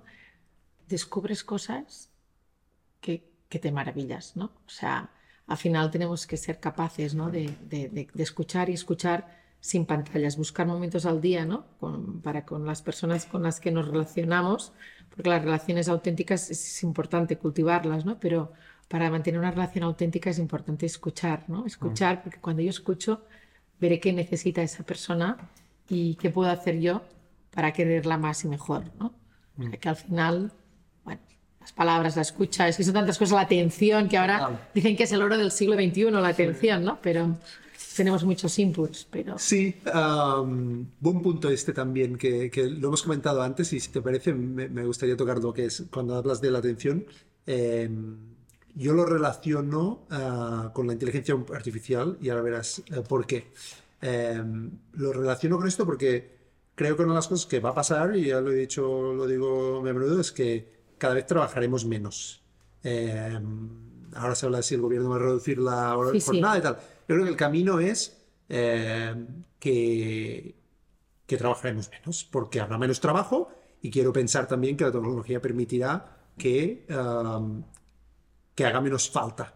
Y esperemos, y, y en ese sentido hay un reto brutal, que la sociedad y la tecnología permita también que esto no signifique una, digamos, un deterioro de la capacidad de la gente de ganarse la vida y de crecer, ¿no? Creo que no, porque creo que hay muchas otras oportunidades, Sí. pero es un reto, sin duda. Y entonces el problema va a ser que tendremos mm, el problema. El reto, en este caso, porque no es nada para nada un problema, es que tendremos más tiempo. Mm. Tenemos más tiempo que podríamos estar con nosotros mismos. Y con los demás, ¿eh? Y con los demás, exacto. O sea, podríamos estar cuando digo, sí, exacto, o sea, nosotros mismos, con la gente, y en realidad lo que haremos es estar con, mm, mirando ah, pantallas, ¿no? Y, y por esto lo vinculaba con la atención, ¿eh? Porque para- por, por- por eso es el oro, es el oro simplemente porque creo que habrá más tiempo para consumir más contenido, para bien y para mal, en el sentido esperemos que sea Sí. buen contenido. Eh, y también porque hay una oportunidad de que tengamos el tiempo para, o, o nos obligue, y de ahí también honestamente el- el- el- el- la idea del podcast de la autenticidad, que es de encontrarnos a nosotros mismos. Es decir, en un momento de la historia donde tú te levantabas a las 8 de la mañana eh, o a las 5 y te ibas a la fábrica y te estabas hasta las 10 de la noche, pues descubrirte a ti mismo eh, era una panacea. Eh, en un momento en el cual parece que podríamos llegar a trabajar cuatro días a la semana, eh, ocho, que también, repito, lo digo con conciencia del reto que significa, ¿eh? pero parece que la tendencia en una parte creciente de la población podría ir ahí, la necesidad de encontrarnos a nosotros mismos y de gestionarnos a nosotros mismos me parece aún más crítica, ¿no? Em, y entonces lo vinculo con, con- con- con este tema em, de, la, de la atención y de gestionar nosotros mismos. De hecho, no tengo ninguna pregunta.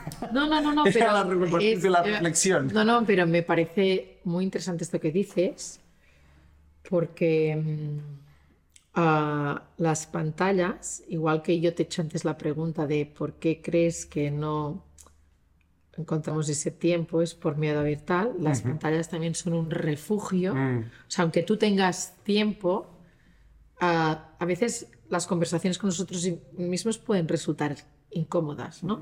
Es más fácil. Entonces, tú tienes que querer querer. Y, y yo creo que es necesario generar conciencia en la sociedad de que para ser feliz tienes que encontrarte, tienes que conocerte, tienes que aceptarte, tienes que amarte, tienes que retarte y tienes que trabajar tu mejor versión, porque al final lo que más feliz te hará es darte a los demás, dar tu mejor yo a los demás, amar y ser amados. Es- Esto, o sea, hay estudios científicos, ¿no? Que dicen que el amor cura, ¿no? Por ejemplo, o sea, que el amor genera beneficios emocionales y beneficios físicos y que amar también genera, o sea, beneficios, pero es que además ver, o sea, sentirte amado también tiene beneficios, o sea, para la salud, y ver cómo los demás se aman también. Entonces, claro, si tú no, de vez en cuando, no, no te paras y no te conoces y no generas conciencia de decir, oye, este amigo que puede, o sea, yo, ¿no? ¿Vale? Pero para luego también tener una mirada hacia los demás, este amigo que necesita, este tal, es muy difícil luego ser feliz. Tendremos más tiempo. La inteligencia artificial hará que seamos, seamos más productivos. Hay un, un- un estudio del World Economic Forum que dice ¿no? que se van a destruir 80 millones de puestos de trabajo debido a la tecnología, pero también se van a crear 100 millones de puestos de trabajo ¿no? relacionados con la tecnología. Entonces, yo quiero pensar que va, va a haber empleabilidad, tal, ¿no? Nos tenemos que poner las pilas y hay que tal, ¿no? Pero también hay un estudio de Harvard, que es el más largo de la historia, que se ha hecho que es sobre felicidad y que la conclusión es que lo que más felices nos hace es tener relaciones auténticas. Tú no puedes tener una relación auténtica, una buena relación con tus amigos si tú no eres feliz contigo mismo. si, si tú no te has... O sea, ah, ¿quién es la persona con la que más hablas todos los días, Jordi?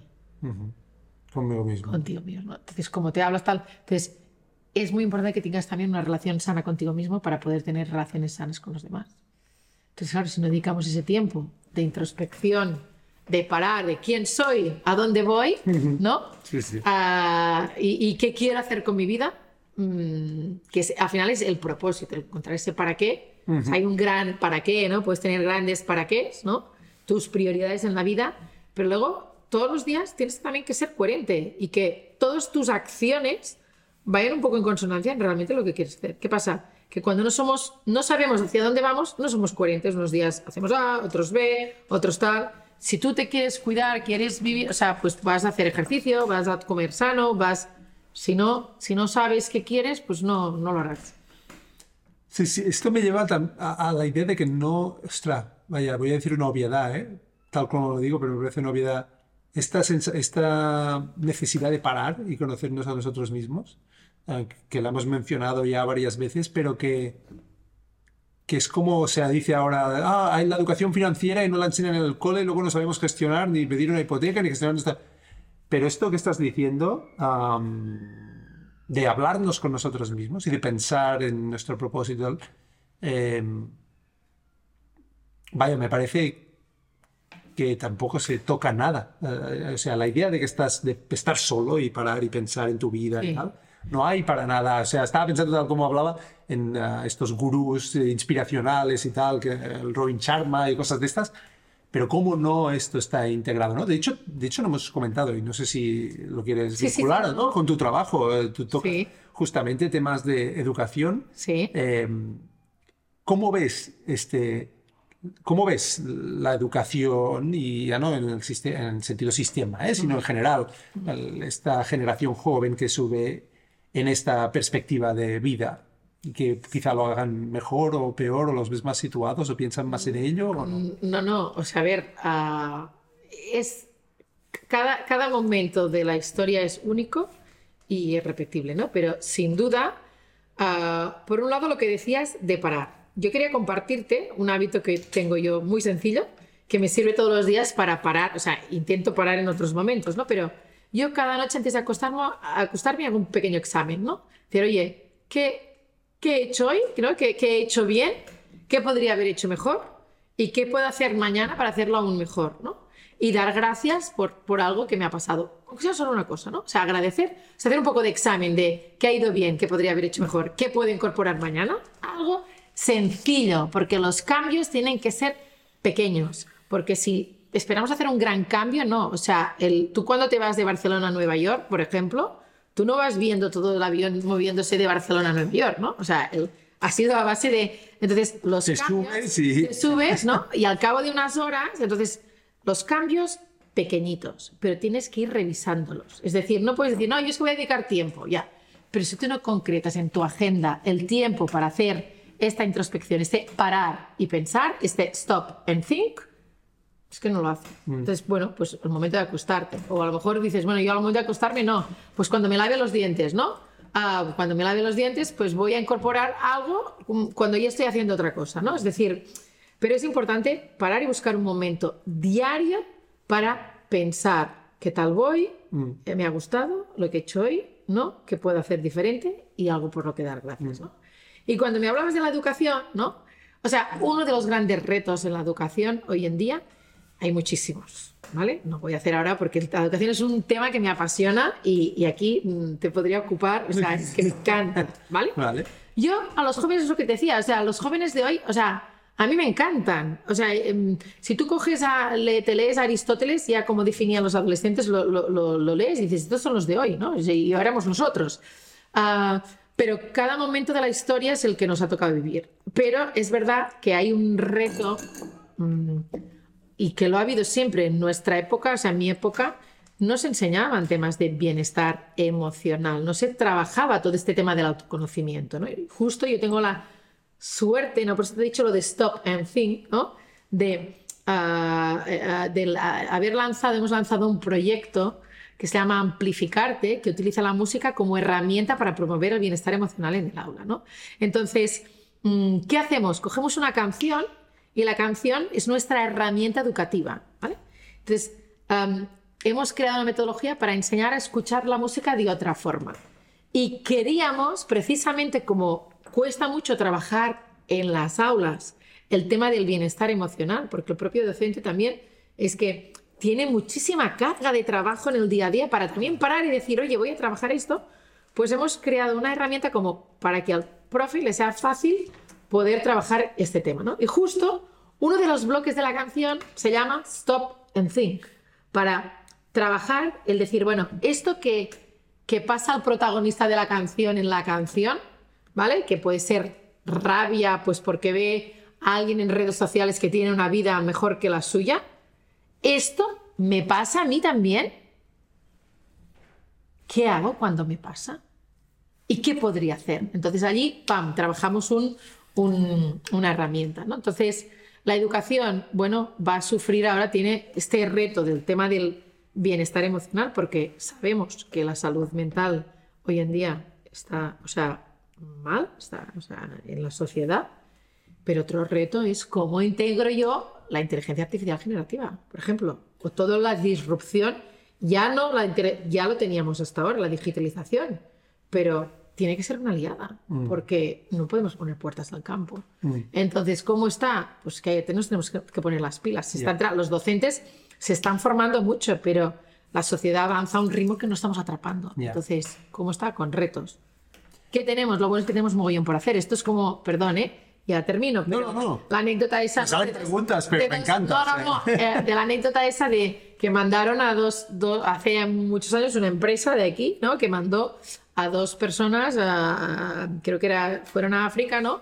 A, a hacer una, era una empresa, empresa de zapatos, hacer un estudio, ¿no? De cómo podían vender zapatos en África, ¿no? Entonces, eh, en aquel momento, pues el ejecutivo, o sea, el CEO de turno, llama a uno, le dice, "Uf, tío, esto está fatal. Aquí no podemos vender ni un solo zapato porque nadie lleva zapatos, ¿no? Llama al otro y dice, "Jo, tío, aquí que nos vamos a poner las botas porque aquí nadie lleva zapatos, vamos a poder vender muchos zapatos, ¿no? Ya. Pues yo creo que en la educación tenemos muchos retos, pero también tenemos oportunidades para justo poder trabajar esta parte más humana que al final es la que necesitamos para ir por la vida. O sea, la educación debe integrar también, en la educación se debe integrar, o sea, el, el ir por la vida, todo lo que nos va a ayudar a, a poder, ¿no? Total, Encontrar herramientas total. Me encanta la y vivir, historia. vivir felices, con paz. Eh, la historia de los zapatos me, me encanta, me encanta. No, te iba a preguntar, no te quería cortar, al contrario, porque como habían No. tres temas, pero has tocado antes de saltar a la educación. bueno, antes de saltar a la educación te iba a decir algo sobre esto que has dicho de la, de, la, de estar, eh, de tener un momento al día, ¿no? Has dicho un momento de pensar. Sí. Y yo he pensado, y aprovechando que está Oxana aquí, que yo creo que ayuda mucho cuando, es- cu- cuando lo compartes con tu pareja y cuando Sí. sabes que los dos estamos pensando en este tipo de cosas, ¿no? Ah, Porque a veces eh, es una cosa que eh, es un poco más factible si lo haces en equipo, digamos, ¿no? Y yo creo que a veces alguna vez pues nos ponemos a la cama y, y- y hablamos un momento sobre el día y esto ayuda muchísimo. Y, o sea, involucrar a tu pareja, que al final es el principal aliado para, para tu felicidad, ¿no? No hay nadie que, que- que- que pueda influir más, yo creo, ¿no? Eh, En esto de pareja, perdona, ¿no? Una vez leí en un libro que se llama Marketing de pareja, Ah. ah, un hábito a hacer a nivel de pareja que nosotros intentamos también eh, introducirlo, lo hemos tuneado un poco, ahora te cuento, ¿no? Que era el momento colacao, ¿no? Es decir, claro, mm, está muy bien que tú hables contigo mismo, ¿no? Pero buscar un hueco de, digo, momento colacao, momento té verde, momento mm, kombucha o momento valeriana, no sé, ¿no? Pero que, que antes de acostarte busques nada, 5 o 10 minutos en la cocina para hablar de tus ilusiones y proyectos, no de, o sea, tú puedes hablar de cómo ha ido el día, tal, pero en ese momento que solo hables de cosas, o sea, que, que te ilusionen. ¿Por qué? Porque si no acabas hablando de logística, ¿vale? De logística o de, al revés, de lo que te ha pasado qué tal. Pues buscar ese momento de conversación, ¿no? Y ahora se ha convertido en momento Carter, ¿no? Nosotros tenemos un perro desde hace siete años, ¿no? Y el momento Carter, y mola mucho porque no es un momento de cinco minutos, sino que es casi de una hora. O sea, tenemos los hijos ya mayores y nos ha dado la excusa para salir a caminar por la noche, ¿no? Y a conversar. Hablamos, al estar fuera de casa, también en casa al final, eh, viene bien salir de las cuatro paredes pa- porque te invitan más a tener esa conversación. Hay momentos de la vida que son, pues, tienes los hijos más pequeños, que cuesta más encontrar esos momentos de pareja, pero creo que es importante cultivarlos, ¿no? Porque esto te ayuda a mantener esa chispa, esa ilusión. Total. Al final, pues tiene que ser tu pareja, tu mejor amigo, tu mejor amiga, ¿no? Total. Es eh, un gran tema este. Eh, Yo creo que hay una cosa que has dicho. Primero, salir de casa ayuda porque andando no puedes mirar tanto el móvil. Correcto. Porque a veces No, estás no hablando así es que y no lo miras. alguien coge el móvil y ya está, se acaba la conversación. No, no prohibido móvil. Eh, exacto. Y la otra cosa, yo creo que lo más difícil, como con, con- con- otros tipos de conversaciones, pero incluso con tu pareja, eh, y, y di lo que tú piensas, que no dices nada aquí, es, am, es saber que, que puedes hablar las cosas y que, y que las... Y que, primero, que no vas a, hacer- a ser juzgado, Correcto. esto es lo más, yo creo que lo más nos corta porque nosotros mismos nos juzgamos y no queremos hablar si encima la otra persona me va a juzgar, pues ya me lo guardo para mí, para que eh, hablemos de logística, como decías. No, no. Eh, y, y creo que eh, el reto es romper esta barrera. O sea, incluso con las parejas que parece que. Yo creo que yo, creo que hay mucha, desgraciadamente, muchas parejas aún que se conocen, que son felices y todo, pero ganar esa capacidad de decir, vamos a sentarnos y te voy a decir lo que pienso y, voy a compartirte lo que pienso sin sentirme juzgado. Es una barrera muy importante a romper y que, y que, y que, y que quizá encontrar este momento del, de lo que decías del día a día. Decir, vamos a hacer este, vamos a dar la vuelta al bloque, ni que sea, o dos no, no, es muy necesario. O coger un canguro para irte a tomar una rápido, pero es muy necesario. Yo creo que, que viene muy bien, ¿no? Porque al final poder hacer una buena catarsis es, es importante, ¿no? Y antes que hablábamos de situaciones difíciles, a mí personalmente a veces por la forma de ser, ¿no? Pero a poder hablar con personas que sé que, o sea, pues con mi marido por descontado, ¿no? O sea, porque es como, siempre ha sido como, es que es mi mejor amigo, ¿no? Mm. Pero luego a, a mí me pasa que cuando tengo un problema, algo que me preocupa o que me quita la paz, cuanto más lo hablo, es como que te voy dejando como parte del problema y, ay, y me va desahogando, ¿no? Entonces, hablarlo, aunque seamos personas que nos cueste, uh, es, es, importante porque si no pasa lo que dices tú, te lo vas quedando para ti, para ti, para ti, miedo a sentirme juzgado, miedo tal, ¿no? Y dices, oye, que no pasa nada. O sea, que todos tenemos, a ver, todos tenemos problemas, todos tenemos dificultades, todos tenemos algo que nos agobia y que nos cuesta sobrellevar. Mm. Todos. Que diga alguien que me diga, no, es que a mí no, eh, no, no me, nada, no. Siempre hay algo. Habrá momentos que hay algo que está allí presente con más fuerza. Hay temporadas que estás como más tranquilo. Yo cuando estoy más tranquilo pienso, Ay, a ver, a ver qué me va a pasar ahora, a ver qué me va a tocar surfear, porque estoy demasiado tranquila, no me pasa nada, ¿no? Pero bueno, pues oye, disfruta, ¿vale? No te pasa nada, no pasa nada, ¿no? de hecho, sí, sí. Ahora lo estoy pensando y no sé si, si hablas de este tema en algún momento. Diría que no, al menos no, no lo has tal. Pero pero me parece un complemento perfecto a descubrir tus tablas, en el sentido en que, o sea, es una reflexión sobre encontrarte a ti mismo. Sí. Pero yo honestamente no me imagino los últimos, o sea, en los últimos años he vivido un descubrimiento de muchas cosas en mí y sin que, lo, sin, vaya, sin, sin la ayuda de Oxana y sin las reflexiones que compartimos y sin su perspectiva y, y más sobre todo porque hay cosas que, que te olvidas de ti mismo, ¿sabes? Y necesitas a alguien que te conozca mucho para que te lo recuerde. Sí, que te, que un o sea, el feedback, sí, sí, es es, es, importante alguien que te, que te, o sea, que es muy bonito lo que cuentas, ¿no? Con Oxana, porque mm, yo también pienso, ¿no? O sea, tengo, siempre me siento como muy afortunada, porque yo no sería quien soy si no fuera también por mi marido, ¿no? Porque me ha ayudado mucho a crecer el compartir. Cuando tú dejas la humildad, o sea, em, dejas ese miedo al que pensar el otro, ¿no? Lo que decías, ese miedo de sentirte juzgado, al final es, es, ser humilde, ¿no? Y te abres, ¿no? Ah, y te dejas querer como eres, ¿no? Al final, y recibes ese feedback con cariño, porque sabes que te quiere, te quiere incondicionalmente, esto te ayuda a crecer. O sea, tú no puedes crecer como persona si no te dan feedback. Si no te compartes, o sea, el feedback puede ser cuando tú has metido la pata en algo, un feedback bueno es, es que es súper necesario. O sea, yo, o sea, mm, a veces te cuesta encajar, ¿no? Eh, también depende de cómo, cómo te dan ese feedback, ¿no? Pero yo, por ejemplo, ayer recibí un feedback como de algo que, algo que me pasó, ¿no? Fue a nivel profesional un día y tal. Y, y, yo fui consciente que lo tendría que haber hecho mejor en aquel momento. En aquel momento me puse nerviosa tal. pero la forma en que me dieron el feedback, pensé, jo, pues qué guay, porque esta persona te lo dice, no te lo dice con mala idea, te lo dice porque quiere que crezcas en esto. O sea, mm. porque, bueno, que quiere que crezcas. O sea, bueno, ¿no? En o sea, no, en positivo, ¿no? Entonces también se nota mucho. Entonces, a nivel de pareja, es necesario que tú puedas contar todo aquello que tal, ¿no? Y que, y que también te puedan dar feedback cuando, cuando hacemos las cosas, Total. ¿no? Bueno, y, yo lo decía más además de otra manera, que es, que es el reto de encontrarse a uno mismo y saber lo que hablábamos antes de eh, ¿qué, ¿qué, tengo que decirme a mí mismo para ser mi mejor versión y cómo me hablo mm. bonito y cómo me digo cosas y yo creo en mí y yo hago y esto puede ir bien y esto puede valer la pena.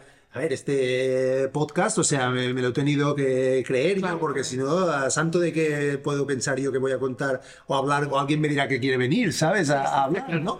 Y entonces dices, bueno, puede estar bien. Y entonces, para mí este factor de que sea lo que quiera, crea- sea lo que quieras hacer, tengas alguien que cuando cuesta te lo recuerde, este es, es, es, es, es crítico, porque si no, es lo más probable, que tú mismo te digas, Sí. ¿sabes qué?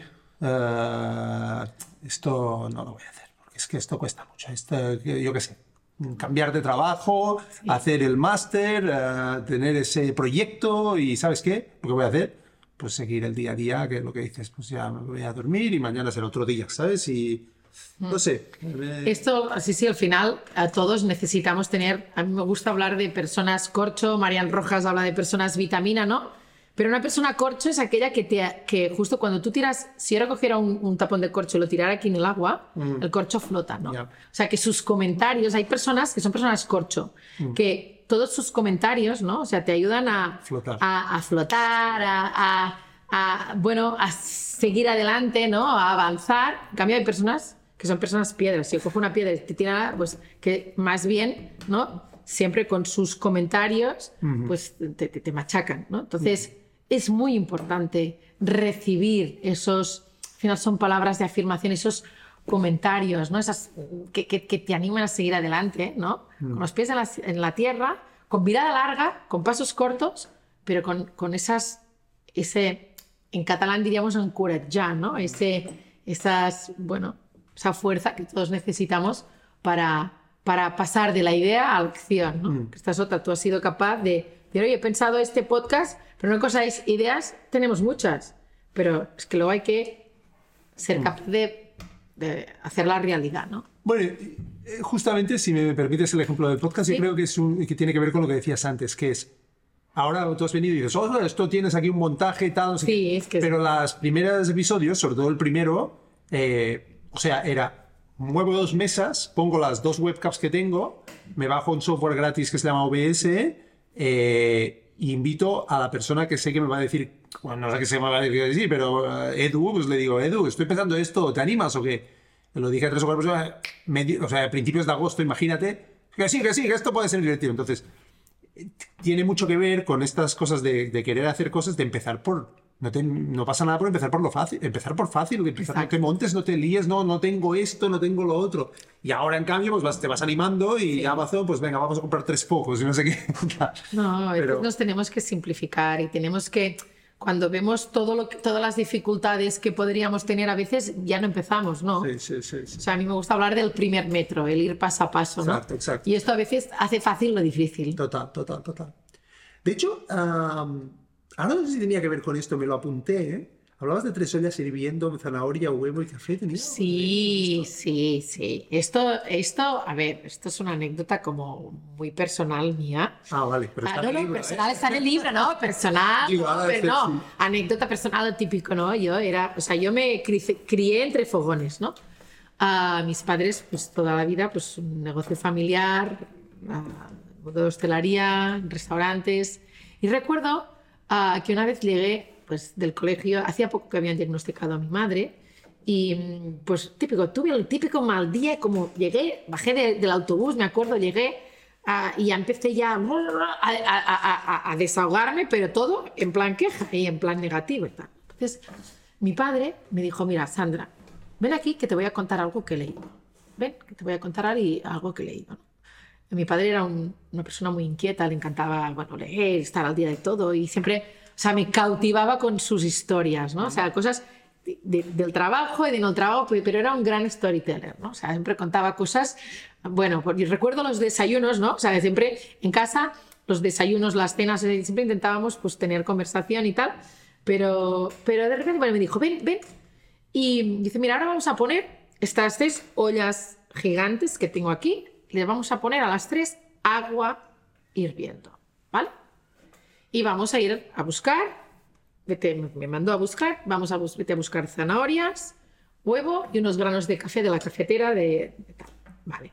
Entonces me dijo, mira, cuando hiervan me avisas. Empezaron a hervir y fue la primera olla y me dijo, mira, en esta olla vamos a tirar zanahorias. Mi padre no sé qué ahora me va a contar. o sea, Vamos a cocinar. Friki, va a ser tal, ¿no? De repente, pues me dice, no, y ahora en esta segunda olla, Sandra, tira tres huevos, ¿vale? Tira los tres huevos. Y en la cuarta olla, ahí la tercera olla, perdona, me dice, y en esta tira los granos de café, ¿vale? Cuenta que media hora y en media hora vienes a ver y vamos a ver qué ha pasado. Yo pensé, a ver, a ver, ahora le va a dar por hacer experimentos. ¿ok? tal. Yo en plan ya estaba como por un lado como expectante, pero por otro como tal, ¿no? Entonces de repente, bueno, pues ya pasa la media hora y me dice, mira, saca la, una zanahoria de la primera olla y dice, mira, esta zanahoria, ah, cuando la hemos puesto en el agua, ¿cómo era? Y yo, ¿qué quieres decir cómo era? Y Estaba, estaba dura, ¿no? Sí, pues ahora cómo está, blanda. Esta segunda olla. Este huevo, cuando lo hemos tirado, saca un huevo, cuando hemos tirado este huevo, ¿cómo, cómo era este huevo? Ah, ¿Era duro? ¿Era tal? Yo no, era frágil, era, era blandito. Y dice, bueno, ahora cómo está, tócalo. Era un huevo duro, está duro. Vale. ¿Y, ¿y qué ha pasado con el agua? ¿El agua? ¿Qué quiere decir que ha pasado? Yo le pregunté, hombre, ¿antes cómo estaba? Y digo, pues blanca, o sea, transparente. ¿Y ahora cómo está? Pues se ha transformado, ¿no? Se ha transformado en color café. Y me dijo, mira, al final, las personas somos un poco como, como esto que ha pasado ahora, ¿no? O sea, hay personas que ante la adversidad, ante la dificultad, pues les pasa como las zanahorias. Son personas que, pues, que eran duras y de repente pues, se vuelven como, como más blandas. Su corazón se enternece ¿no? y se vuelven blandas. ¿no? Hay personas que ante la adversidad les pasa como el huevo, ¿no? que eran personas frágiles, pero luego se vuelven, endurecen su corazón y se vuelven duras. ¿no? En cambio, hay personas que ante la adversidad pues, se transforman como el café. ¿no? Los camos tenemos que ser como el café, ¿no? que ante una adversidad tenemos que ser capaces de transformar esa adversidad, ese dolor, ¿no?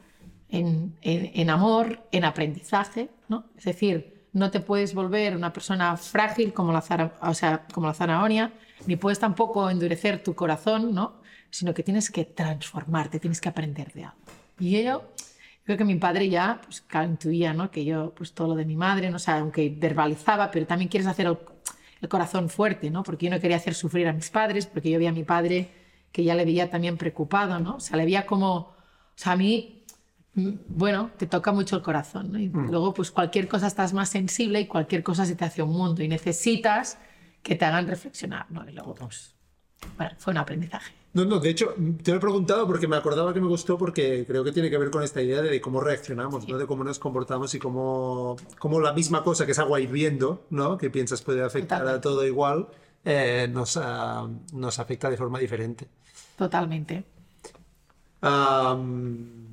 Me gusta, me gusta mucho esta conversación. Sí que es verdad que llevamos una hora y media y siempre intento ah, hacer un timing así, eh, porque si no... eh, Totalmente. eh, no irnos, pero, pero, pero además lo que le decía el otro día a Elsa, eh, que me quedo con ganas de más. Entonces lo que estoy viendo también es que creo que media es un formato perfecto, pero haremos, yo creo que haremos, tendré que hacer unas segundas versiones, pero me lo he pasado genial. Bueno, yo también. Que Muchas gracias muchísimo. por esta oportunidad, por No. este rato de conversación a ti y a Oksana.